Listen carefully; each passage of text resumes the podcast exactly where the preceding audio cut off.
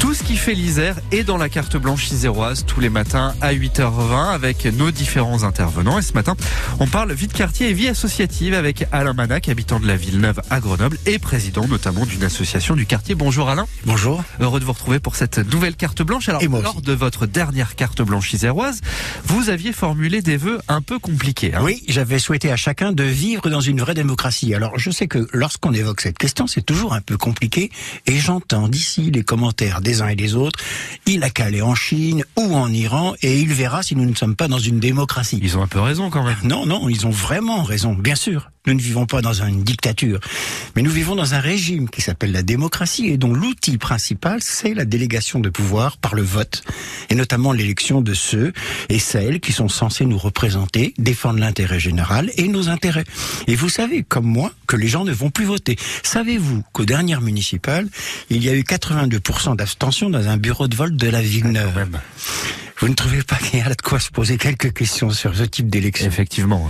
Malheureusement, ça ne semble pas poser aucune question aux élus de l'être avec 82% d'abstention.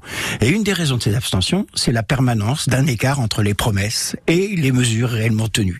C'est un sentiment très fort, hein, une, une- une sensation de trahison entre le mandat qu'on l'on donne par le bulletin et la façon dont il est détourné, voire abandonné. Et donc le sentiment que voter ne sert à rien entre guillemets. Exactement. Ce qui veut dire en fait qu'aujourd'hui, appuyer la vie démocratique sur la seule démocratie représentative dans l'état de morbidité avancé où elle se trouve, c'est largement insuffisant et même dangereux. Parce que si on ne redresse pas la barre rapidement avec ces abstentions, cela ouvre le champ à des dérives pour le coup totalitaires. Bon, si vous voulez, mais alors, quelle parade? Je sens que vous allez encore me dire euh, la vie associative. Ah oui, évidemment. Qu'est-ce que vous voulez? Et je prends le risque de me répéter.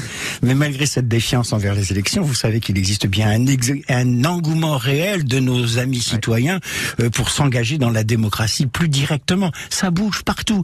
70 000 associations créées par an.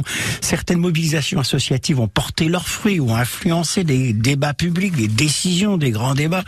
Mais force est de reconnaître que la société civile organisée est trop souvent laissée pour compte, voire fortement combattue, et depuis fort longtemps. La société civile organisée, c'est comme ça qu'on nomme les associations? Oui, en général, et elle est le reflet de la diversité de la société française.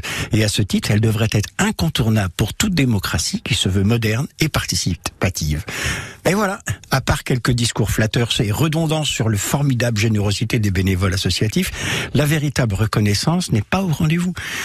Par exemple, la question du financement. Je vous assure, prenez le temps et la peine d'aller sur Wikipédia et taper financement des partis politiques.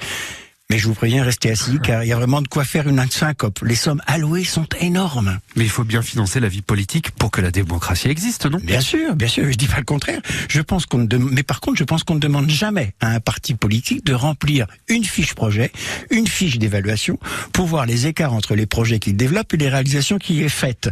Euh, et ça, tous les ans, d'une manière répétitive, avec la menace évidente de se voir virer des lignes budgétaires. Alors pourquoi ne pas appliquer un principe le même à la société civile organisée, ce qui reviendrait à dire pourquoi ne pas reconnaître et financer les associations pour ce qu'elles sont et non pas uniquement pour ce qu'elles font?